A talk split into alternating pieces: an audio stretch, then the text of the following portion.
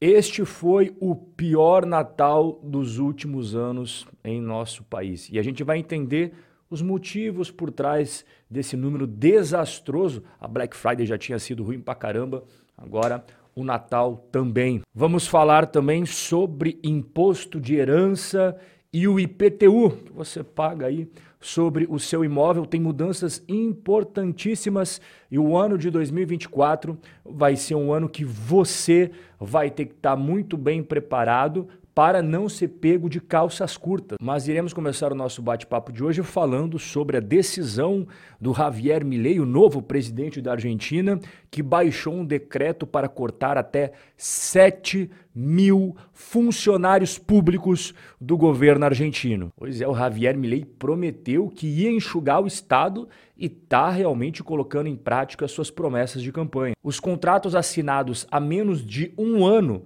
e que iriam terminar no dia 31 de dezembro não serão renovados. E quando eu digo contratos, são contratos de trabalho dos funcionários públicos. O sindicato dos servidores públicos é óbvio que já reagiu a essa medida, dizendo que vai ter uma paralisação geral em toda a Argentina. E a cada dia que passa, o Javier Milei vem colocando em prática aquilo que ele havia prometido para os seus eleitores. Você ter uma ideia, até agora ele reduziu pela metade os ministérios do governo, tinha 18 no governo do Alberto Fernandes, caiu para nove ministérios agora com o Milley, e secretarias existiam 106 e ele cortou para 54. Ele também já determinou o fim do home office para o funcionalismo público, vai ter que voltar a trabalhar dentro da repartição pública, ficar em casa ali na boa, ele não aceita mais. E também ele já deixou claro que está estudando o próximo decreto, reduzir em até 15% o salário dos servidores. Realmente, o Javier Milei está enxugando o Estado argentino. Agora, aquilo que eu falei nos outros bate-papos aqui entre nós dois, né? Não vai ser fácil para o Milley porque vai ter greve, vai ter paralisação, vai ter protesto e vai ter muita gente tentando sabotar ele. Então eu desejo do fundo do meu coração que ele prossiga naquilo que ele acredita e naquilo com que ele se comprometeu. São Paulo vende naming rights do Morumbi por 75 milhões de reais. Sabe o estádio de futebol do São Paulo Futebol Clube, o Morumbi agora, ele vai passar a se chamar Morumbis, igual você está vendo aí na sua tela. A multinacional Mondelez, que é do ramo de alimentos, a dona aí do bis, vai pagar 25 milhões a cada ano para o São Paulo para que ele possa mudar o seu nome de Morumbi para Morumbis, então três anos, né? 75 milhões de reais na conta. Mas eu quero saber o que, que você achou dessa mudança de nome aqui. Enquanto você escreve aqui embaixo nos comentários, eu vou entrar de solo aqui nos nossos temas principais de hoje. Natal tem o pior número de vendas nos últimos três anos. A gente já teve uma Black Friday muito fraca, foi a segunda pior da história da Black Friday no nosso país. E agora o Serasa informou ontem, dia 26 de dezembro, que os números do Natal não foram bons também. Foi o pior Natal desde 2020. Só que eu não sei se você lembra o que aconteceu em 2020, a gente estava no meio do C19. Lembra? Todo mundo em casa, abre, fecha, abre, aquilo lá. Então a gente tá tendo um Natal tão ruim quanto aquela época. Ó, só para recapitular aqui na sua memória, a gente teve três momentos em que o Natal teve menos vendas do que o ano anterior. Primeira vez que isso aconteceu foi na maior recessão econômica já enfrentada na história desse país, que foi em 2015 e 2016, ali no governo da Dilma Rousseff. Depois nós tivemos aí, como eu acabei de explicar, o C19, né, as vendas acabaram caindo, e agora a terceira vez foi em dezembro de 2023. Óbvio que esse número aqui não é nem um pouco bom. Donos dos negócios, comerciantes, lojistas estão desesperados agora tentando limpar o estoque, o que pode ser bom para quem ainda não fez as compras, para quem segurou vai encontrar boas promoções, porque os dias depois do Natal você vai ter a troca de produtos e as liquidações. Ontem as promoções nos shoppings de São Paulo variavam de 30% a 80%. E é óbvio que essas promoções estão acontecendo em todo o Brasil, né? Isso daqui não é surpresa, porque você está junto comigo aqui todos os dias conversando sobre a realidade da economia brasileira e nós estamos vendo diariamente a situação que não é das melhores. E isso se reflete na Black Friday e se reflete agora no Natal. A verdade está aqui para quem quiser enxergar. Por mais que tentam criar historinhas bonitas e narrativas encantadoras, aqui estão os números. Se o brasileiro tivesse prosperando, se o brasileiro tivesse com muita grana no bolso, você acha que ele ia torrar o dinheiro na Black Friday e agora comprando presentes no Natal? Por que será que ele não fez isso? Porque ele não está com dinheiro no bolso para fazer essas coisas.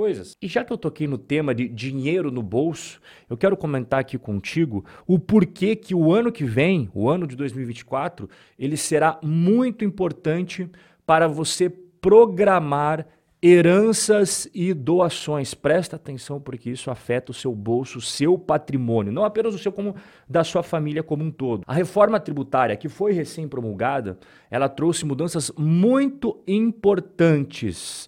E um dos principais pontos é que ela amplia e facilita a elevação de impostos cobrados sobre heranças e doações. O ano que vem, o ano de 2024 é o último para você aproveitar as regras velhas, as regras antigas, as regras antes da reforma. E isso deve ser considerado na sua estratégia de sucessão e gestão de patrimônio. Se liga nessas duas principais coisas aqui do imposto de herança. A primeira é a mudança da alíquota fixa para alíquota progressiva. Então, hoje no Brasil, a gente tem vários estados, como por exemplo o estado de São Paulo, que tem uma alíquota fixa. Então, se você tem 100 mil de herança, é 4% sobre 100 mil. Se você tem 10 milhões de herança, continua sendo 4%. Agora, isso com a reforma tributária acabou. Obrigatoriamente,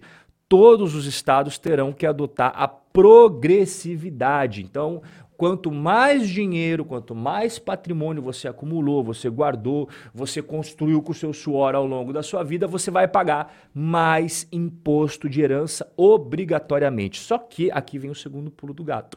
Você hoje tem um teto que é 8% de alíquota máxima de imposto de herança. Não pode ser mais do que isso. No entanto, tem um projeto agora, nesse momento que eu estou conversando com você, na mesa do Senado, para elevar a alíquota máxima para 16%. Então essas são as duas principais mudanças. Acabou a alíquota fixa, agora é só a alíquota progressiva obrigatoriamente. E o segundo ponto é isso que eu acabei de falar para você.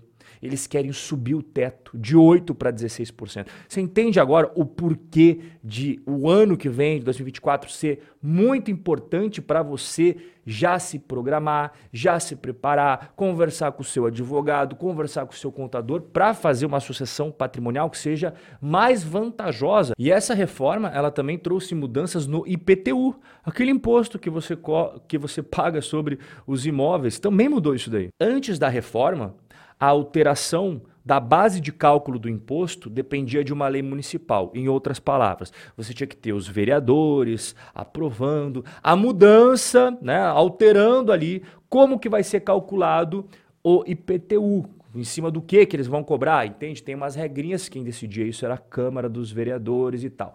Bom, agora mudou, agora não é mais assim. Agora o poder executivo da cidade, ou seja, o prefeito, ele vai poder determinar a atualização dessa base de cálculo via decreto. Ou seja, você tirou o poder das mãos dos vereadores e passou na mão de uma única pessoa, que é o prefeito da cidade, que por sinal é o mais interessado em ver a arrecadação subindo. Aí eu te pergunto, qual que é a chance disso daqui terminar com uma exploração esfolando os contribuintes? É alta, né? É por isso que eu estou trocando essa ideia com você antes de você receber as más notícias quando elas começarem a aparecer para que você não seja pego de calças curtas. Em relação ao IPTU, não tem muito o que fazer infelizmente. No entanto, em relação à herança, você pode se preparar ao longo de todo o ano de 2024, porque essas mudanças que eu expliquei para você do imposto de herança só começam a valer a partir de 2025. Então você tem todo um ano para se programar com calma, para fazer ali o melhor planejamento sucessório para você e para sua família. O nosso bate-papo de hoje vai ficando por aqui, mas eu tenho um encontro marcado com você amanhã neste mesmo lugar. Um forte abraço, fique com Deus e até lá.